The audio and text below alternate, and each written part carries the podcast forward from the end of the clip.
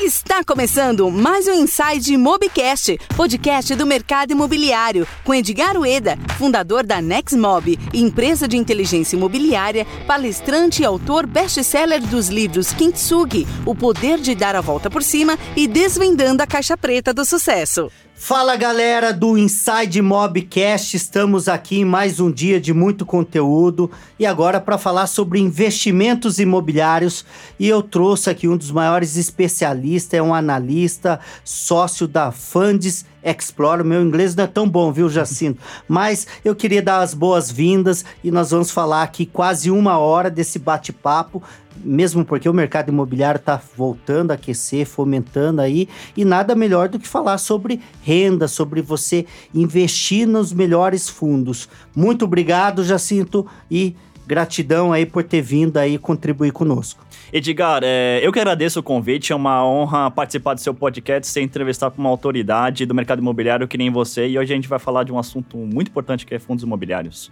Show de bola. Então já vamos falar o seguinte, me explica um pouquinho o que, que é um fundo, né? Tem muita gente que já ouviu falar, conhece, outros estão ouvindo pela hum. primeira vez.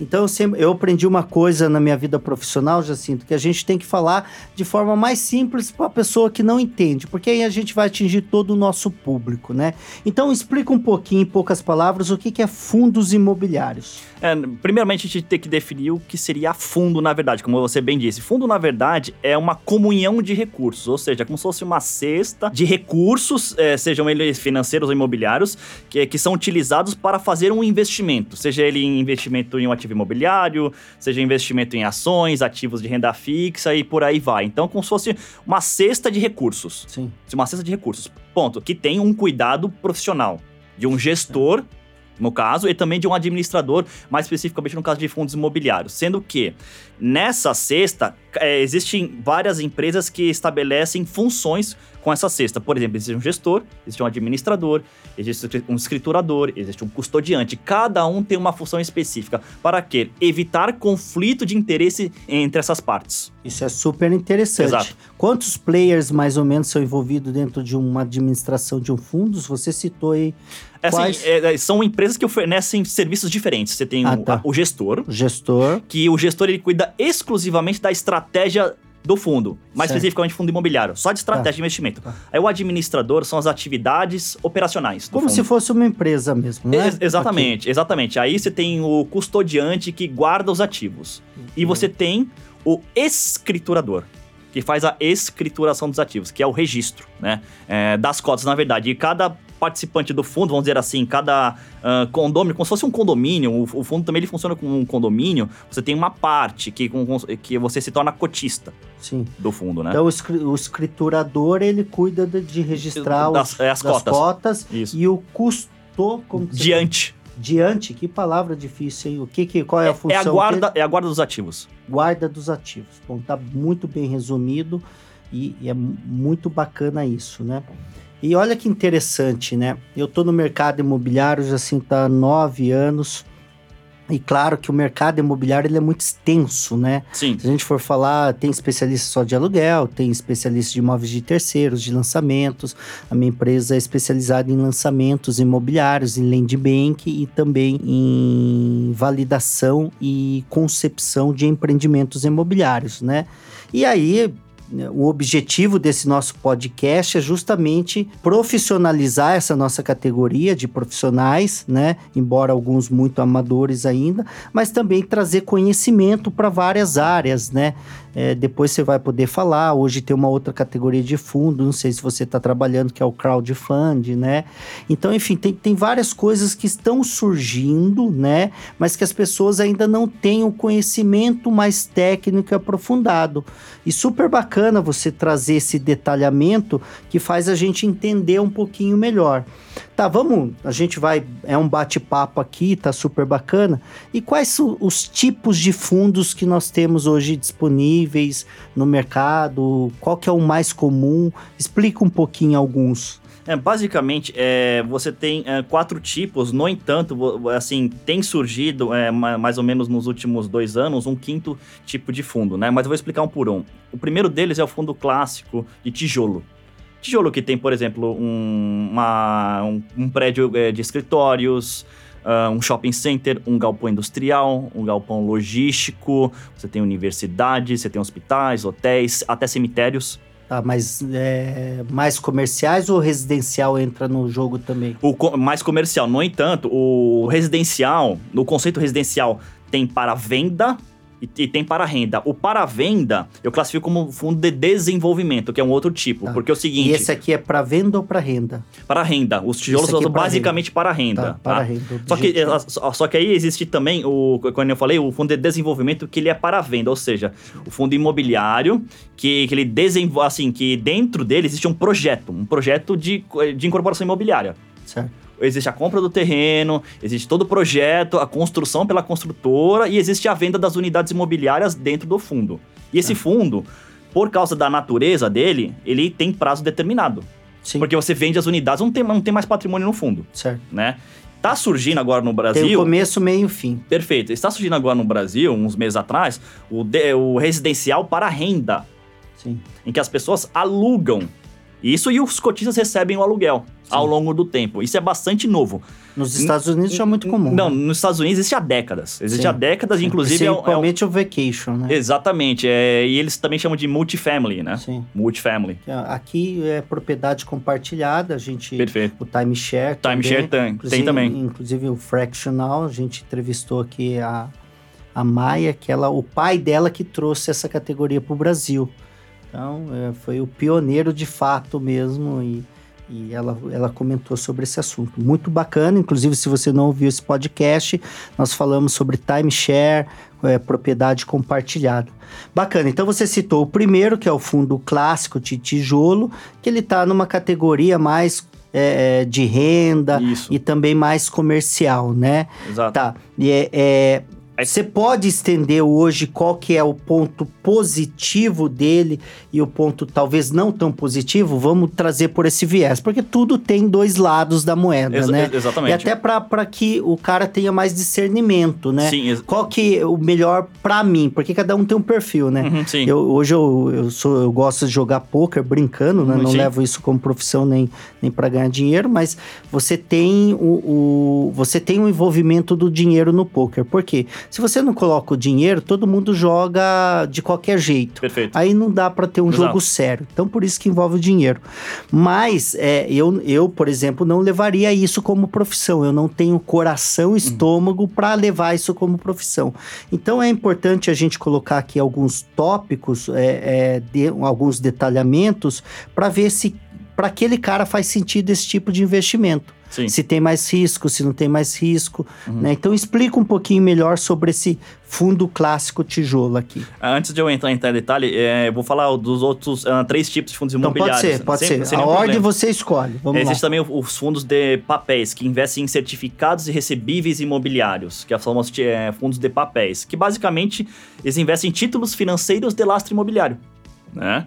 Aí você também tem um fundos de fundos. São fundos imobiliários que investem em cotas de outros fundos imobiliários. É o famoso fundos de fundos. Fund of funds, muita gente fala.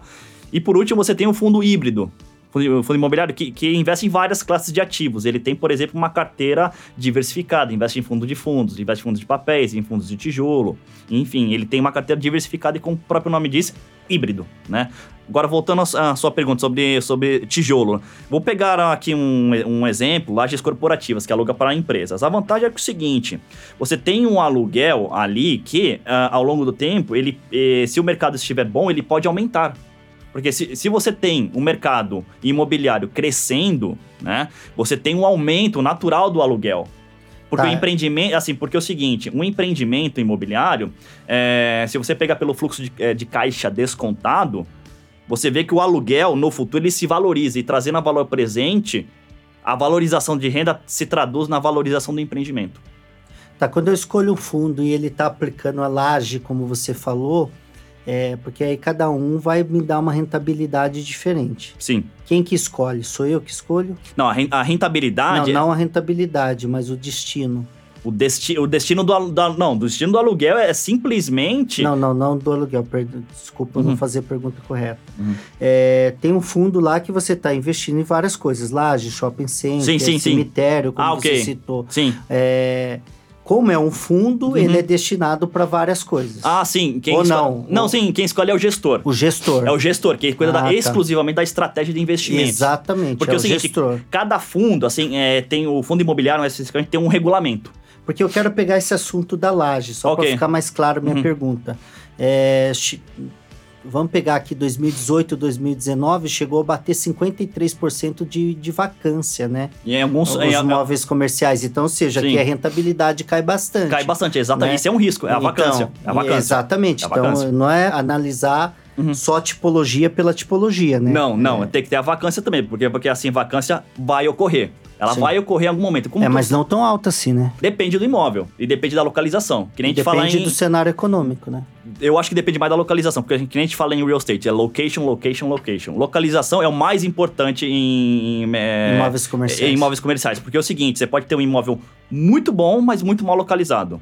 Sim, É, simplesmente a, a- não aluga. Sim. Não aluga. Isso é uma frase de Donald Trump, né? um dos maiores empreendedores Exato, assim, não só Donald Trump, mas, por exemplo, você tem é, muita gente é, famosa nos Estados Unidos, você tem um Sam Zell, por exemplo, da Equity International, você, você tem uma gestora muito famosa que é a Blackstone, né, e você também tem esse racional da, da localização, e faz total sentido, as, as melhores localizações têm os imóveis mais altos e as vacâncias mais baixas. Sim, Obviamente que existe, um, vamos vamos dizer assim, uma vacância que eu chamo de natural, mais ou menos 10%. Por- 10% é mais- natural. é, porque é o seguinte, existe Tá. concorrência entre, entre, entre os, os edifícios. É absolutamente normal.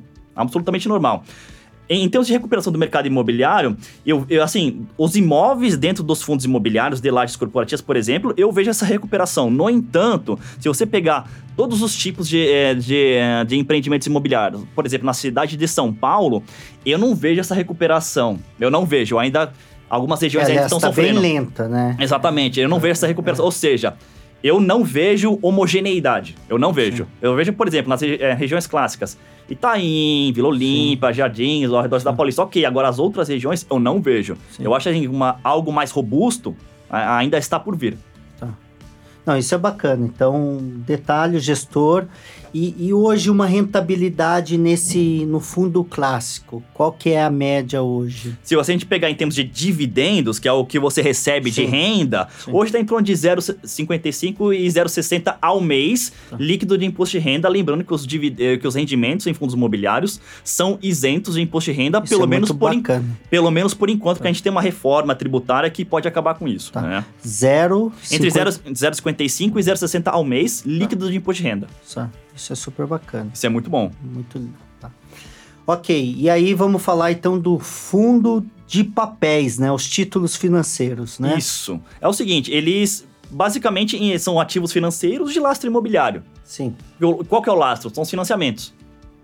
Né? E ele, real- ele realmente ele investe nesses financiamentos e, tra e ele antecipa os recebíveis. Atrás a valor presente e esse título é negociado no mercado. No mercado de balcão, na verdade. Que é basicamente o seguinte: o balcão é como se fosse um ambiente organizado em que os papéis são negociados entre duas partes. sim. Entre, por exemplo, eu Jacinto e você, Edgar. Eu negociado entre você. Eu vendo o CRI para você e você vai, é, vai, vai ser detentor do CRI Sim. né? É, ele é um título de renda fixa, de crédito privado. No entanto, como ele está dentro de um fundo imobiliário e o fundo imobiliário é renda variável e tanto o dividendo quanto a cota oscila, então você pode imaginar que, poxa, esse CRI, apesar de ser negociado é, entre as partes e renda- ser renda fixa, quando ele está dentro de um fundo imobiliário, o fundo imobiliário, apesar de ter título de renda fixa, ele, ele ainda é renda variável. Sim, Ele ainda é, é porque é o seguinte, você coloca um título dentro de um outro título, sim. né? O primeiro título é fixo, mas o segundo é variável. É, exa- exatamente. e tá então aí dentro- vai oscilar. Exatamente, e fica numa carteira, que, que tem, Claro. por exemplo, 20, qua- 40, 50 CRIs, Faz todo né? sentido. E hoje uma rentabilidade desse gira em torno do mesmo 0,55. Ele é, um pouquinho, ele é um pouquinho maior, porque é o seguinte, ele, Ele distribui... tem mais ricos, ele tem- risco Perfeito. Mas pela variação. Perfeito. Então ele distribui juros mais correção monetária. Tá. Então ele, ele pode chegar aí um 0,7 ao mês, mais ou menos. 0,7. Obviamente que, como o mercado subiu muito o ano passado, o IFIX subiu 36%, então pode ser- Então, por exemplo, você pode imaginar entre 0,68 e 0,7, é, tranquilo. Obviamente que tudo vai depender, Edgar, também do lastro imobiliário, do lastro imobiliário dos CRIs. Porque existem alguns ah, fundos imobiliários de papéis que investem em CRIs com mais risco. Então, o yield dele, que é basicamente o dividendo por cota dividido pela cota de mercado, ele é mais alto. mas ele corre mais risco, que é normal. Explico que você está falando bastante sobre CRIs. Tem muita gente que não sabe o que, O que é. CRI, na verdade, é um certificado de recebível imobiliário. Tá. São vários ah, financiamentos imobiliários que você existe um fluxo de pagamento, né? Só que esse fluxo de pagamento ele é trazido a valor presente, tá? Sim. Porque são futuros, então tem que trazer a valor presente, descontado obviamente por uma taxa. Isso é matemática financeira, você desconta a uma taxa, sendo que todo esse montante financeiro ele é transformado em um título negociável no mercado financeiro. Bacana. Ao Porque é o seguinte, é, é uma antecipação, tá? A pessoa, ao invés de receber lá na frente, ela recebe agora valor presente. Sim. Como se fosse uma securitização que os Perfeito. loteadores fazem muito, né? Muito, muito. Eu, inclusive, eu acho que securitização é, vem para ajudar, em especial, a- as incorporadoras, para fazer imóveis comerciais. Porque é o seguinte, quando, por exemplo, uma incorporadora vai ao banco, o banco, o banco não pode simplesmente emprestar porque ele tem limite. Claro. Ele tem, tem um limite para emprestar. Sim. Ele fala assim, poxa, é, se a gente pegar aqui o SFH, eu, eu, não- eu não posso emprestar, eu, a, uma- a maior parte dos meus empréstimos, por, por lei, é, tem que ser direcionado a empreendimentos habitacionais, Sim. não comerciais. E hoje se fala muito, além da securitização, de certificação, né? Tem as securitizadoras e as certificadoras. Qual que é o diferencial desses dois aí? A securitizadora basicamente vai transformar em título. Assim, é que nem aqui a palavra securities em inglês e transforma em, em- em títulos. As, certi as certifi- certificadoras eh, têm um outro papel, né? Mas o papel mais central aqui é a securitização. A Sim. securitização é, é o, realmente é o core ah, da operação do CRI, que é transformar ele em um título. Sim. Tá? A certificadora é uma, uma certificação. No Sim. entanto, a securitizadora tem um papel muito mais importante. A securitização. Securitizadora. A Sim. securitizadora. Muito bom, muito bom. E, ok, o terceiro tipo, né, aqui, fundos de fundos. O que, que seria traduzindo isso aqui? Qual É, um- seria é um fundo detalhe? imobiliário que ele compra cotas de outros fundos imobiliários. Inclusive do clássico, dos papéis. Exato, ele compra. Ele compra um fundo de fundos, né? Tá. A vantagem é que você compra uma cota e está automaticamente diversificado. Tá, Porque você compra várias cotas tá. de uma vez só. E aí é mais positivo, menos... Que, Tem, que- assim, vantagens e desvantagens. A vantagem, você está automaticamente diversificado. vo- assim, em mercado, quando o mercado está subindo muito, que é, é que nem, por exemplo, o ano passado, o gestor do fundo, ele consegue ter, é, é, distribuir um rendimentos mais altos, porque ele faz o giro da carteira. Aí, eh, girando a carteira, no mínimo 95% do lucro líquido ajustado ao caixa, ele distribui para o cotista, né? Ele distribui. Por assim, quanto o mercado mais alto, mais ele vende, mais ele faz ganho de capital, ele mais distribui eh, para o cotista. E outra coisa, como a carteira é aberta do, do fundo de fundos, você consegue ver todos os fundos que ele está investindo e como ele está enxergando o mercado. Isso é muito interessante. Você consegue ver como o gestor está vendo o mercado. Entendi. Você sabe a estratégia, porque, por exemplo, você tem um rendimento que ele distribui, né? Parte desse rendimento que ele distribui, por exemplo, ele, ele fala assim: ó, não, mas 60% do que eu estou distribuindo aqui são dos dividendos dos próprios fundos que eu estou investindo. E os outros 40% é ganho de capital. Mas como o mercado está subindo, o certo é ele fazer o contrário. Sim. 60% ganho de capital, 40% de dividendos. Tem alguns fundos que são mais agressivos, né? Dependendo do mês, por exemplo, ele, ele, ele troca, ele, fa, ele faz, por exemplo, 80% ganho de capital. E 20% dos dividendos que ele investe. Né? Essa é vantagem. Mas sempre ele vai tirar um percentual para reinvestir. Sem problema. Sim, É. sim, sempre. Assim, o. Assim, Para que tenha esse fluxo de... exa- exato. Geralmente, assim, por lei, o- Então ele não tem um fim. Igual É- alguns fundos Sim. que tem um meio, começo, meio e fim. Assim, no caso é prazo indeterminado, né? Sim. Tá no regulamento, prazo indeterminado. Prazo determinado. Mas o investidor pode sair da operação. Pode, ele simplesmente ele, ele vende a cota. Ele vende, Sim. porque como o seguinte, o fundo imobiliário ele é um fundo fechado. Você só, vamos dizer assim, sai se você se você vender a cota. Sim. Se você vender a cota, né? Aí você realmente sai. Assim, isso é uma questão de Mas legislação. o próprio fundo vende. Não, o próprio fundo vem, ele põe não, ele assim, ele põe no mercado para venda. Ele pode, pode vender a cota para um outro investidor, né? Seja pessoa física ou pessoa jurídica, e o próprio investidor pode também vender as cotas dele para uma outra Sim, pessoa. sim, Norma- sim. Normalmente. Mas é que às vezes o cara não quer se envolver, né? Exato, é assim, ele, com- ele compra e deixa a cota lá rendendo, sem nenhum problema. Perfeito. Eu acho que muitos, a maioria dos investidores hoje no mercado imobiliário são assim. Né? Para de fundos imobiliários, né? Para realmente ter renda. E não só no fundos imobiliários, no mercado imobiliário também, né? Sim. Só lembrando que assim, no mercado imobiliário existe o imposto de renda a carne e leão. Que é, que é, o- que é o normal. No fundo imobiliário, o dividendo não tem. Sim. Pelo menos por enquanto. Até eu espero que assim seja. Mas, assim, essa é a grande vantagem. A desvantagem de, fundo, de fundos é o seguinte: você deixa tudo na mão do gestor. O gestor, obviamente, não é, não é de má fé, mas ele pode ter algumas decisões, decisões ruins. Claro, ele é um ele ser pode, humano. Exatamente, ele pode ter algumas decisões ruins e você é impactado, né? E outra coisa, existe uma dupla camada de taxa de administração aí, porque é o seguinte, o próprio fundo de fundo tem uma taxa de administração. Só que os fundos de fundos que ele investe também tem. Então você tem uma dupla camada aí, você tem que estar ciente disso, né? Se você tem, por exemplo, uma carteira muito diversificada é, de ativo, assim, pode não fazer tanto sentido. A não ser que o fundo de fundo tenha um ganho de capital muito interessante no, no rendimento que justifique o investimento, né? Obviamente que é, você, para fazer uma tese de investimento, você precisa de vários argumentos. É, é, é como se fosse assim, algo para te sustentar como se fosse, por exemplo, uh, um, um, carro ou, ou, ou um, um, banco que você sobe no banco, por exemplo. Porque existe algo para te sustentar. Então, como se fosse argumentos, vários argumentos, e monta sua tese de investimento, você investe, né? E para desinvestir, a mesma coisa. Sim. Argumentos para você desinvestir. Não gosto do gestor, ah, não, eu não gosto da decisão que ele tomou, é, discordo dele de alguns ativos, por isso eu vou vender. Obviamente que, se você se desfazer da cota, obviamente pense, vou me desfazer com lucro, com ganho de capital. Se desfazer com prejuízo, não vejo sentido, tá? Sim. A única possibilidade que eu vejo sentido a sair com prejuízo é quando para você abater o imposto de renda. Porque você paga o imposto de renda sobre o ganho de capital da cota. Sim. Aí você abate um pouquinho. Essa é a única.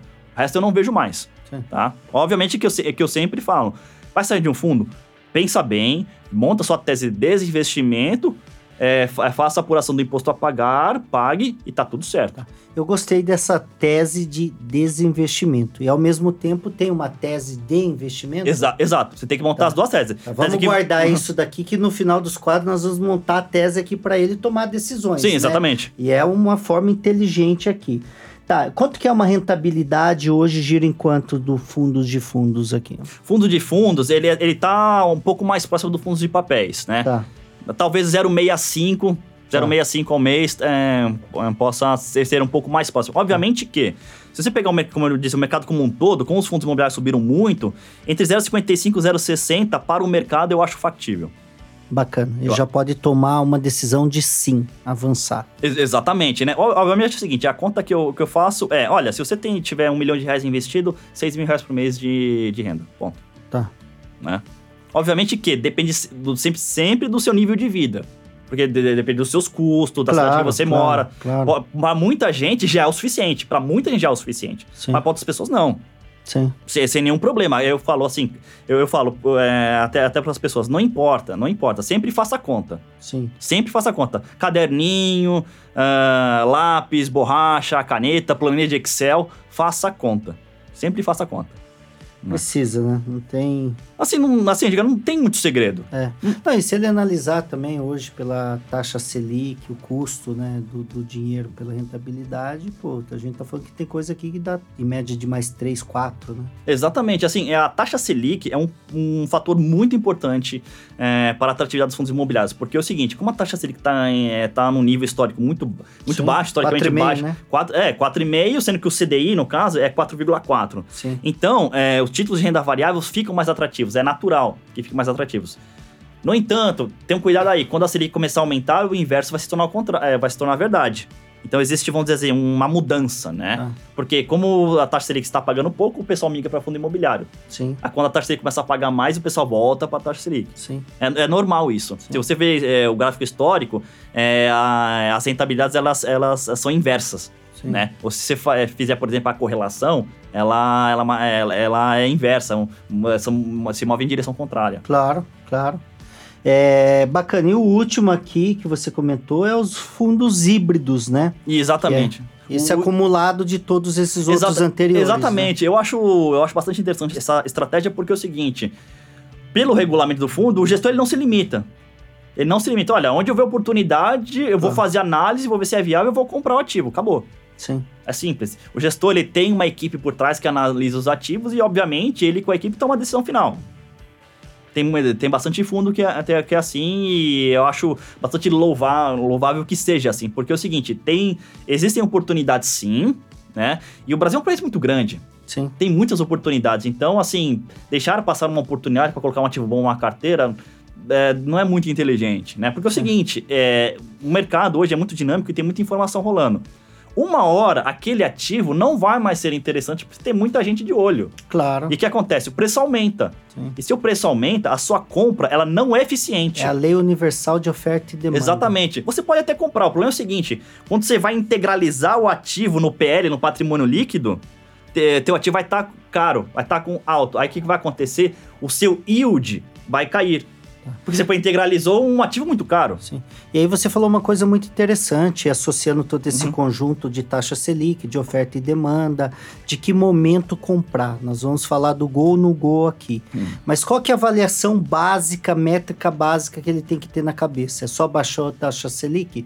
Porque oferta e demanda, o cara precisa fazer uma boa pesquisa para ele analisar. Ele não Exatamente. tem esse- esses dados Uhum, visíveis Não, não né, tem. de oferta e demanda. Não. De taxa Selic ele tem. Taxa ele Selic ele bate no Google ali, é fácil identificar. Exatamente. Quais são as outras métricas que ele pode falar o gol no gol? Por exemplo, existem. é, Vou no voo, né? a- a- além, além disso que você falou da relação da, caixa- da taxa Selic, o dividend yield ou yield. O yield, que é, que é basicamente o dividendo por cota dividido pelo preço da cota de mercado.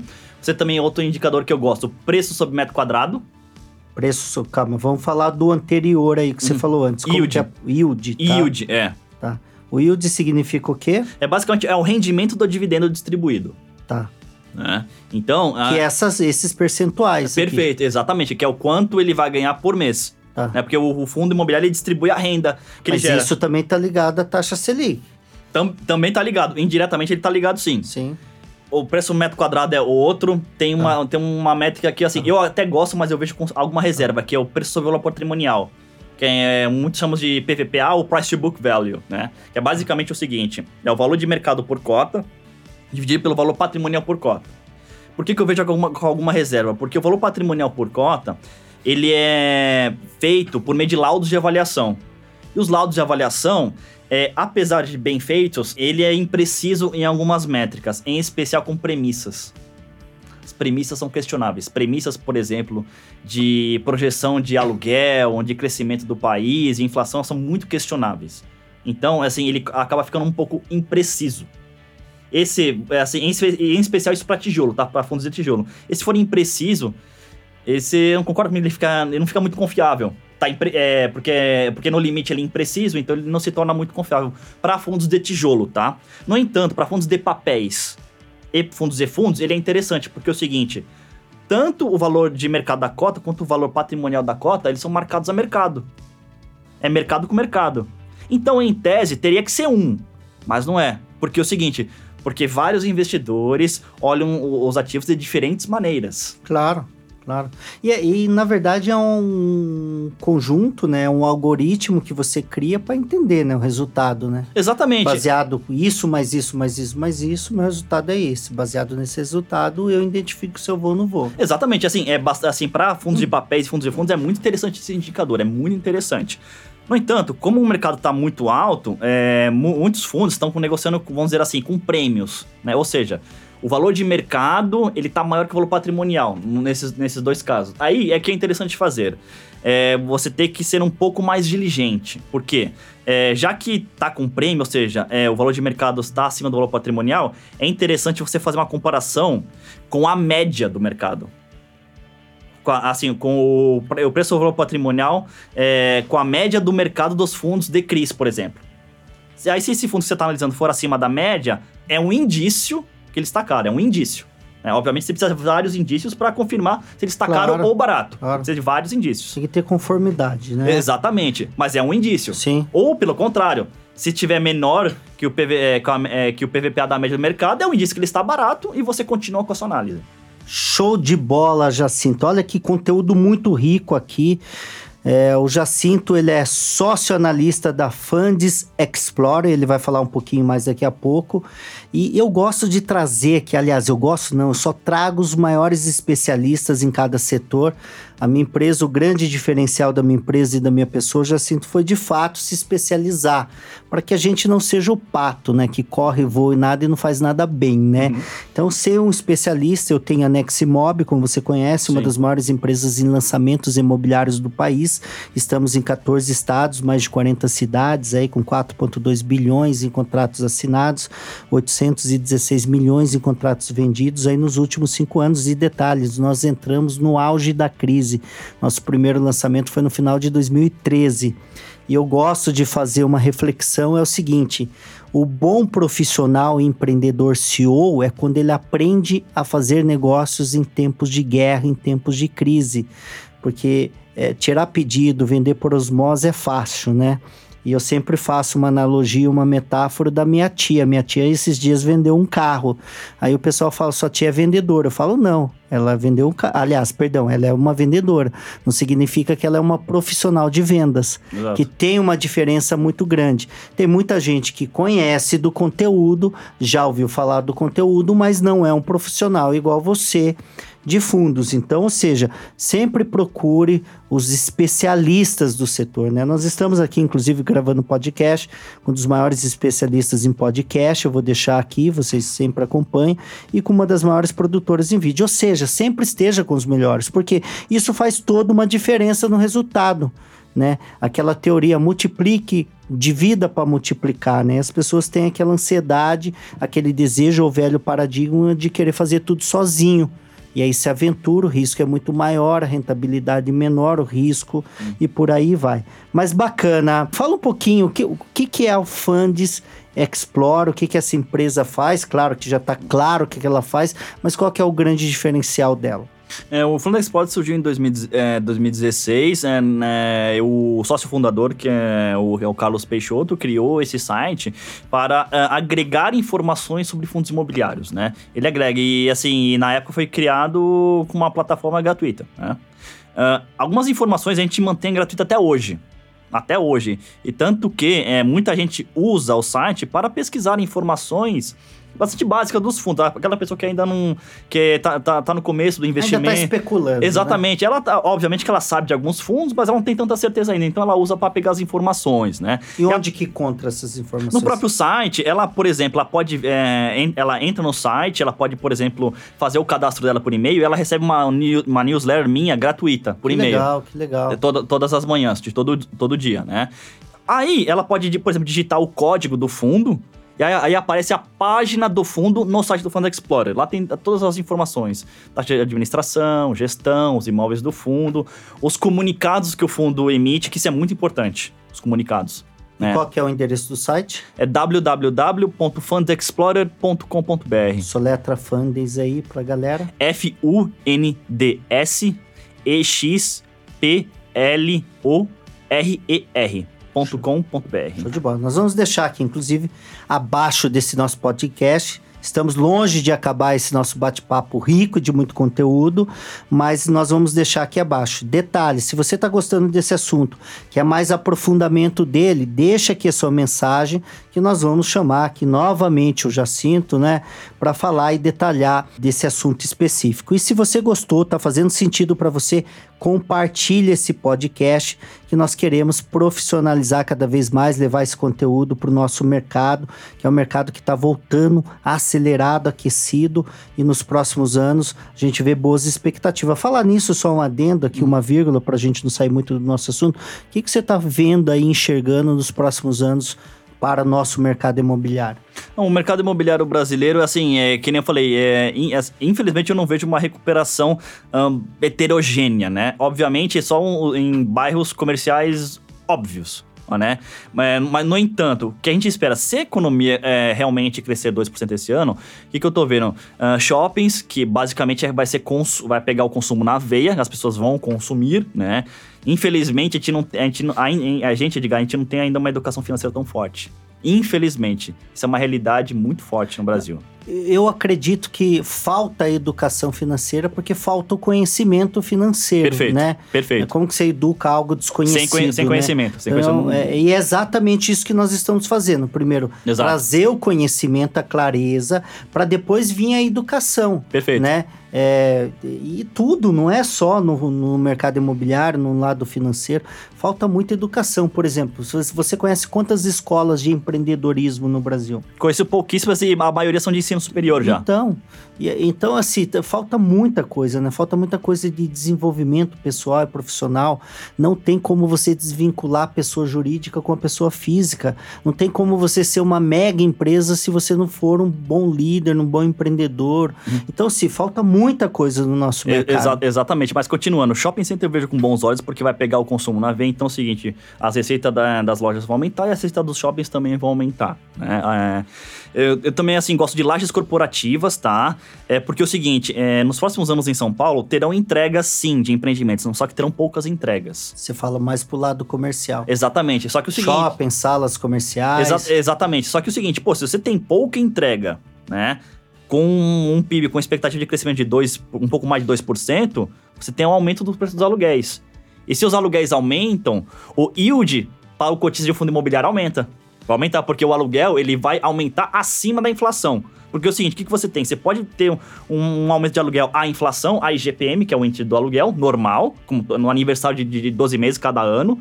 Só que é o seguinte, o aluguel ele pode aumentar acima disso. Por quê? Porque é o seguinte, no contrato típico de locação, que dura mais ou menos é, que dura cinco anos, no terceiro ano existe um mecanismo chamado revisional.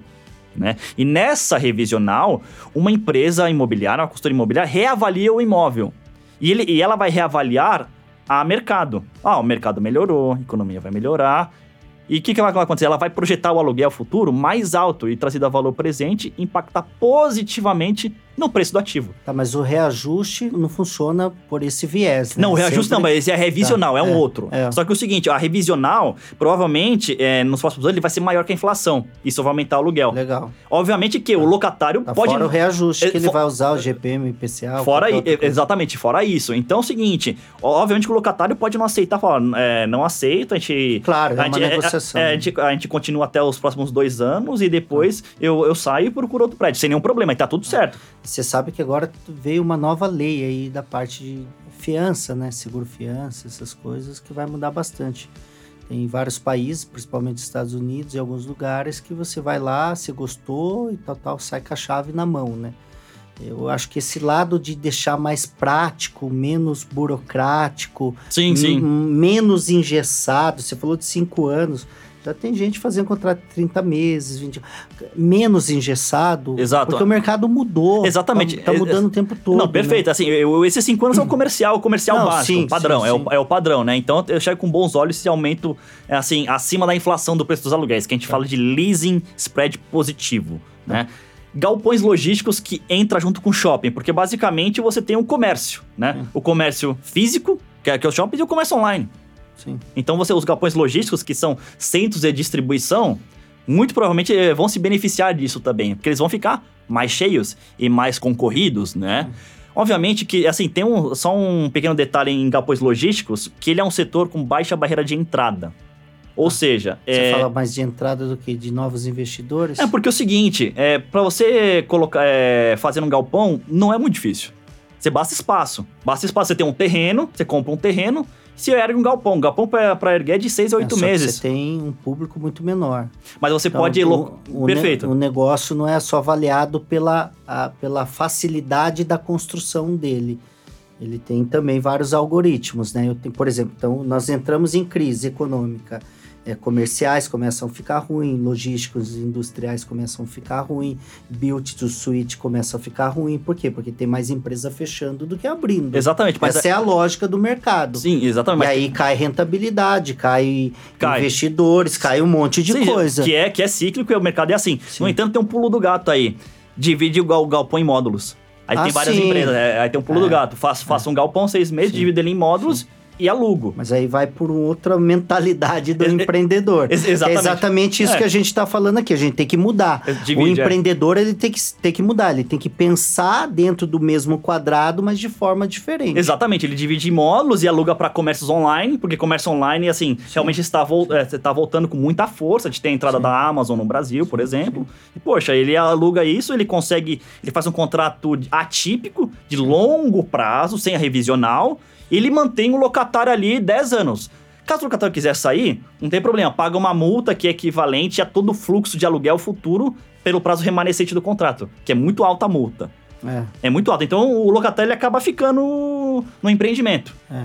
Mas isso tende a mudar, mais uma vez. É não gerar tanta penalização. Pro locatário. Né, claro, Uhum. porque, é, enfim, você está vendo, você acabou de falar, e na verdade hoje já existe vários empreendimentos criados já de forma modular. Sim, módulos, justamente por essa adaptabilidade.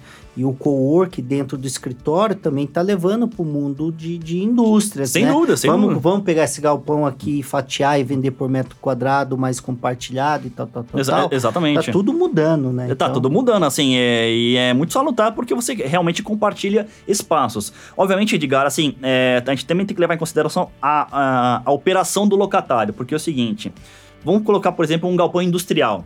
É já um pouquinho mais difícil, porque é o seguinte, indústria, você tem o quê? Maquinário. Claro, e pesado, né? Você tem o maquinário. Aí, aí o seguinte, é, o galpão ele, te- ele tem que caber obrigatoriamente todas as máquinas. E além disso, o galpão industrial precisa ter um espaço para expansão da atividade. Vamos supor que o, o cara fala assim: olha, tá- a demanda está muito alta e vou precisar expandir minhas atividades.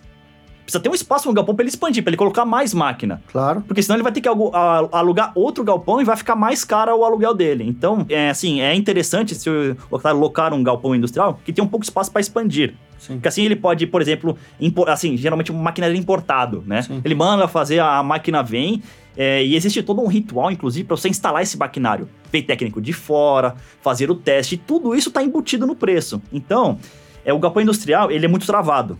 Sim. Ele é muito travado. Só que se, se o galpão for adaptado à operação do inquilino e tiver um espaço para expansão, ele pode se tornar mais atrativo. Ele Show pode se tornar bola. mais atrativo. Além, obviamente, do contrato atípico e, vamos dizer assim, de todo mecanismo que o locatário negocia com o locador. Por exemplo, ah, uma carência de aluguel. Claro, ele, claro. ele- esse- tudo isso é negociável. E principalmente em momento de pouca demanda e mais oferta, você o locatário ele tem muito mais carta na manga, né? Muito Ele mais, tem né? muito mais oportunidade aí. Uhum. É, Vamos falar de um outro assunto aqui muito interessante. O que está por trás de uma alta de 36% do IFIX aqui, né? Que é o Índice de Fundos Imobiliários Exa- exato. 2019, né? Ex- Exatamente. O IFIX nada mais é do que o índice de fundos imobiliários é semelhante ao Ibovespa, só que o Ibovespa é para ações, né? O IFIX é para fundos imobiliários. O que está por trás é o seguinte: é uma percepção de que é, a rentabilidade do fundo imobiliário, em comparação com títulos de renda fixa, é muito maior e isenta de imposto de renda. Tá. Né? E é um, é, as pessoas estão enxergando uma recuperação da economia. Né? Claro, aí vai junto, né? Ex- Ele vai empurrando, Ele né? vai, empurrando. Cresce, empurra, diminui, empurra para baixo, para É, cima ou exa- para baixo. Exatamente. Além disso, uma recuperação futura do mercado imobiliário. Então, vocês têm esses três fatores.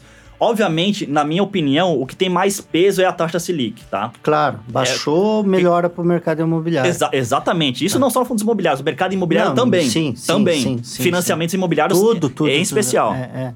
E você acredita que esse ano se repete, melhora, piora, mantém? Não, não, não vai se repetir. Acho que foi muito intenso ano passado. Assim, é, a gente passou ah, dias sem ver nenhuma queda do índice. Eu não acho isso normal. Uma hora ele vai corrigir. Como está corrigindo. 2018 foi quanto, mais ou menos? 2018 eu não vou lembrar de cabeça, Tá. mas, por, É, mas por foi exemplo. pior. É, é, é, foi, foi- foi bem, bem menos, foi, bem menos. menos. Foi bem menos. Assim, que, que nem a gente fala, rentabilidade passada não é garantia de rentabilidade claro, futura. mas em tudo, né? Em tudo, não é, não é garantia. Eu- é, pode crescer sim, o IFIX, é, o IFIX é, esse ano vai crescer bem menos do que o ano passado. Ano passado foi muito atípico.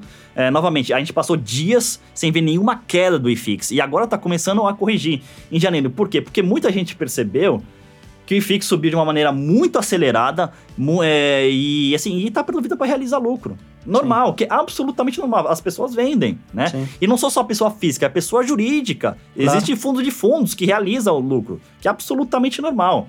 Muita gente, Edgar, assim, que eu tenho um pouquinho de medo, entrou é, nesse mercado, assim, poucos meses atrás e só viu subida. E só viu alta. Aí quando começa a queda, começa a ficar preocupado. É, claro, ele entra no estado de euforia, né? E Exatamente. Vê, Mas- vê que, que mas todo isso- o mercado é volátil. Exato, né? mas isso me preocupa, porque essa pessoa acaba saindo do mercado financeiro. Sai e fala mal. Né? Sai e fala mal. Só que na verdade é o seguinte: você só pegou uma fase. Existe uma fase de queda também. Mas isso eu acho que é para investidor amador, né? Eu acho que é para cara que tá, tá Mas- mas- navegando. Mas é um, é- é- mas é é um processo. iniciante. Exato, mas é um processo. Eu acho que tem que passar por isso para aprender, porque é o seguinte: fundo imobiliário é renda variável você pode perder dinheiro sim, tá? Você pode. Não é para todo mundo. Não e é. aí nós vamos entrar nesse assunto então. Então, quais são os riscos? Quais as vantagens e desvantagens? Ó, é, do- vamos começar pelas desvantagens. Desvantagem é o seguinte: é vacância. Física, que o locatário sai, de- deixa aquela parte Tá. ah, sem pagar aluguel. Vacância financeira. Vacância Perdão, qual que é a taxa financeira? Não sei se você sabe, a gente falou da comercial, Uhum. né? Que já chegou no, no ápice de, de quase 50 e poucos por cento. E a residencial hoje? Re- Residencial não tem muitos fundos imobiliários né, no mercado, en- então não consigo Tá. acompanhar, não tem, tem muito Tá. pouco. Por exemplo, a gente tem alguns fundos Mas não de- tem por quê? Porque não viram oportunidade ou porque, não, enfim, não é tão atrativo? Porque é o seguinte, aí vou falar uma opinião de analista minha que eu vejo, ó, você muita gente pode discordar, é que é o Tá. seguinte, a dinâmica da incorporação imobiliária para um desenvolvimento residencial, poucas pessoas entendem, ela é, ela é bem complicada e mais arriscada. Porque, por exemplo, o Fundo Imobiliário de Desenvolvimento Residencial para venda, você tem todo um processo de incorporação imobiliária, compra de terreno, construção. Dali, do projeto até a entrega do Habite, tem muito risco ali. Tem risco de obra, risco de projeto, Mas o fundo pode entrar depois, né? Não É. precisa entrar aqui na aquisição da área, ele pode entrar na- depois da aprovação do projeto. Muita gente faz isso. Por, ex- por exemplo, Muitos investidores por fazem exemplo, isso. por exemplo, por exemplo, mas dentro de Eu fundo só imobiliário, entro quando você entregar o projeto quando, quando a, quando a obra está É. pronta, É né? claro que a rentabilidade não é nem tá pronta. Que um projeto aprovado e a maioria dos empreendimentos são vendidos na planta. Sim, sim, Então, ou muitos são. seja, aqui já o risco é muito menor. Então, Exatamente, assim, porque a obra você já tá tem pronta. fases de risco, claro que a sua rentabilidade é proporcional ao seu risco. É, Você entrou lá, você ganha mais, risco é maior. exatamente. Você entrou aqui, é ponderado. Você entrou lá na frente, que nem você falou, já está performado. É, Nós chamamos de empreendimento performado quando a obra está pronta. é- exatamente. Você vai ganhar menos, meu Per- amigo. Você perfeito, tem perfeito. quase risco. Exatamente. Não é zero, mas Exatamente. é quase zero. É. Aí o fundo de desenvolvimento ele pega desde o início. Desde o início. Sim, Então é o seguinte, você tem todo um risco, risco de obra, novamente, risco de obra, projeto, sim, um monte de coisa. é, Ministério Público do Trabalho, enfim. E outra coisa, é, você tem um, os crono- tem um cronograma de venda e um cronograma de obra. Mas pode ser que o cronograma de venda ele atrasa um pouquinho a situação. E aí vai atrasar a obra. Aí- porque aí- senão exato. exposição de caixa, um monte de coisa. Perfeito. Só que o seguinte, se você atrasar um pouquinho o crono- cronograma de venda e você vende menos do que esperado, a, conta, assim, a contabilidade imobiliária, que é o POC, Percentage of Completion, ele, ele reconhece o custo quando tem a venda. E Ah. você pode ter eh, cost overrun, você tem que revisar custo.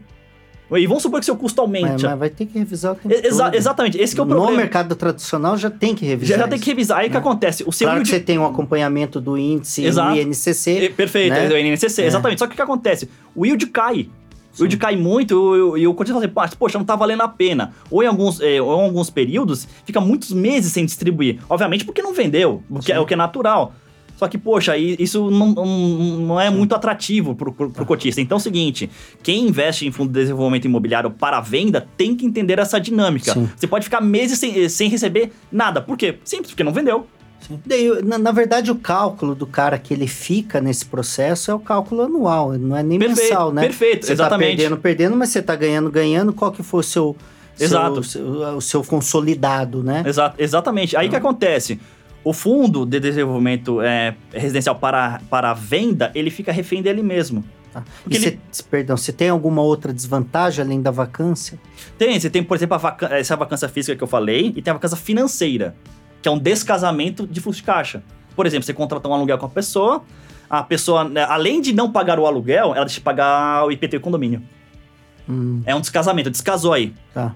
né? Mas normalmente não é deixado uma contingência? Ah, sim, sim, você tem o... Por exemplo, dizer, se eu tenho um comportamento, Uhum. porque tudo é pelo comportamento. sem dúvida, sem se eu dúvida. tenho um comportamento nos últimos cinco anos, eu não sei como que vocês fazem essa análise. Eu faço Uhum. na- nas- em todas as estratégias que eu estabeleço. Então, eu tenho BI, né, o Business sim, sim. Intelligence, que eu faço essa análise, né? Você tem- você- é uma análise científica, não é achismo, né? Uhum. Eu vou validar anos e anos e anos anteriores, né?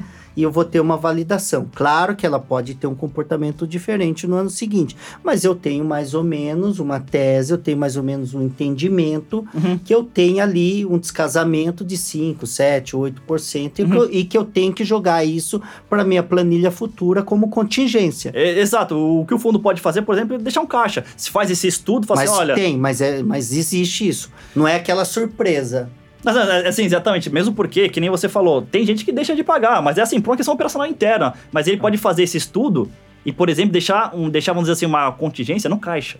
Vamos, vamos supor É, que, né? é isso. de- deixa no caixa. Fundo de reserva. Exa- é, exatamente, tanto que na, no estudo de viabilidade tem, um, é, tem algo chamado FRA, que é um, é, que é um, que é um fundo, você Sim. basicamente você tira um percentualzinho da receita. Sim, de 1 a 2, exatamente, 1 a tem que 2%, ter. 1 a 2% mais ou menos. No, no comportamento Exatamente, anterior. de 1 a 2% É. mais ou, mais ou Que menos. bacana, não, 1 a, legal. 1 a 2%, né? Aí você tem outros riscos, né? É, Por exemplo, eh, você, você tem um risco eh, microeconômico, que é do setor, né? Ah, o setor tá ruim. Sim, Esse- dentro do, do, do Hum. mercado imobiliário, dentro de fundos, o, o, por exemplo, nós não falamos aqui, o condotel, né? Uhum. Que hoje também é muito comum. Sim, é comum. Antigamente o cara era o dono do hotel sozinho, hoje não. Hum. Ele incorpora dentro de uma incorporação tradicional, leva para CVM para regularizar como Uhum.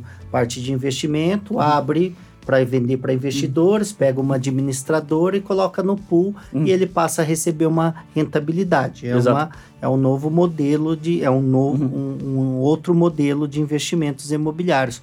Que também, por exemplo, dependendo da taxa de ocupação, e o Airbnb veio também destruindo um pouco dessa, dessa demanda e oferta, é, é, acabou meio que dentro desse setor, esse micro é, negócio que você está falando, esse micro setor, ele acabou ficando um pouco meio sensível nessa época de crise. Né? Perfeito, exa- exatamente, é o risco É, é essa linha, né? Exatamente, é, o- é, o é o microeconômico. Você tem um É. exemplo de condotel, é o microeconômico, né? Sim. E tem o macro também, é, e tem o, ma- novamente, é, o PIB está ruim, você não tem muitas empresas inve- investindo, o que acontece? As empresas começam a demitir pessoas, infelizmente, reduzir espaço Sim. é, no empreendimento, baixar o aluguel. Aí, aí é o seguinte, é como se fosse, vamos dizer assim, é o driver para atingir o microeconômico. Sim. Bem, macro, aí atinge o microeconômico. Você tem todo esse risco de fundo imobiliário. Ah. Risco político também, porque é o seguinte, a, basicamente é o seguinte, a, a Selic, ela varia de acordo com a variação do IPCA, com a inflação oficial. Assim, a inflação, a inflação ela pode ter um componente basicamente de oferta e demanda, né, da cesta de produtos que, que compõem, e também um risco político. O que me preocupa, por exemplo, é ser um risco político no momento que é muito bom tanto para o mercado imobiliário quanto para fundos imobiliários. Aí você acaba prejudicando o setor. Sim. Risco político, por exemplo, é, ex- existe um novo projeto de lei que simplesmente o aprovou no Congresso e baixou, o que é muito ruim. Ou, por exemplo, quando você tem uma- um crescente déficit na política fiscal. Crescente, de, todo ano déficit, déficit, déficit. Sim. O governo precisa se financiar Sim. Precisa aumentar a taxa de juros para para os títulos de, da dívida pública serem atrativos para os investidores. Porque aí, aí ele se financia. E qual que foi o pior ano de resultado aí nos fundos? Ah, a, a última crise foi bastante ruim.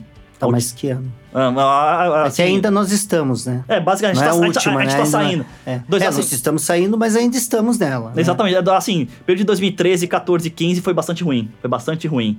Desses três, qual que foi o pior?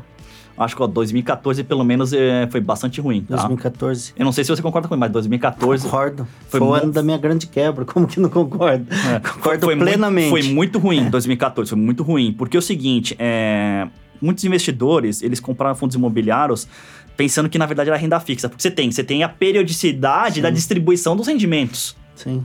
Só que eles não, eles não imaginavam que, variar, que, que iam variar também. É. Só que varia. É, é, porque na verdade, se você pegar a crise mundial, econômica 2008, e o Brasil ainda conseguiu segurar isso, começou a sentir depois de 2010, Uhum. né?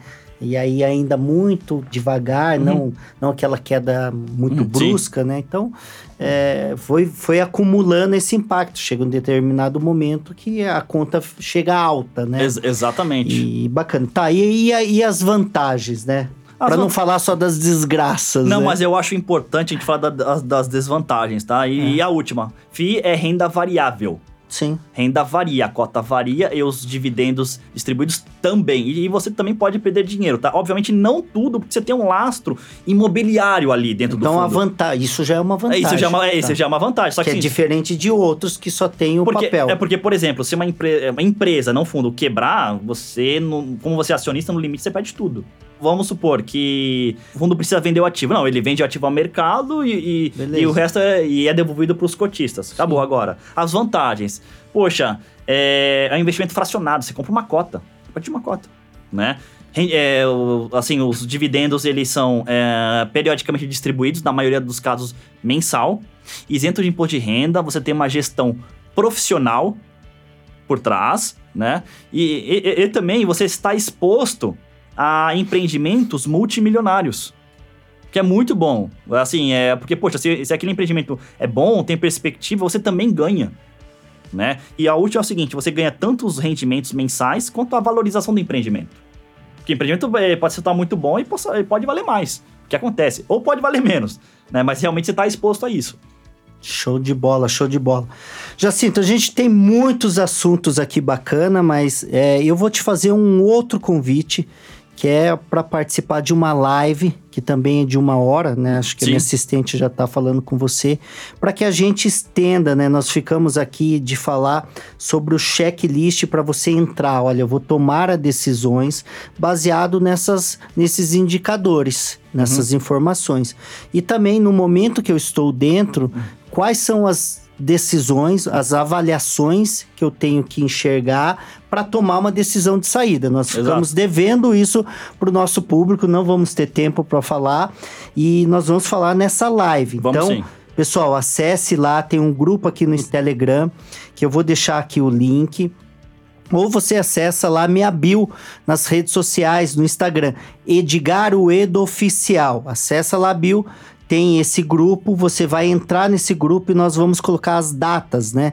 Que são várias datas de várias lives diferentes e o Jacinto vai estar conosco. E uma das datas para a gente falar, dar essa sequência para que você tenha muito mais conteúdo. Jacinto, eu quero, eu vou abrir aqui para você já já, para em forma de agradecimento. Foi uma hora de muito conteúdo, de muito valor, ficou muito mais claro, né? Pelo menos para mim essa parte de investimentos imobiliários. E a gente erra menos, né? A gente acerta mais e erra menos quando a gente entende, né? Onde Exato. estamos pisando, navegando. E é isso. Queria aí deixar aí minha, meus sinceros agradecimentos aí para você. Ah, muito obrigado, Edgar. Assim, é uma honra novamente estar com você. Muito obrigado pelo convite. Admiro muito o seu trabalho e realmente foi uma conversa muito produtiva.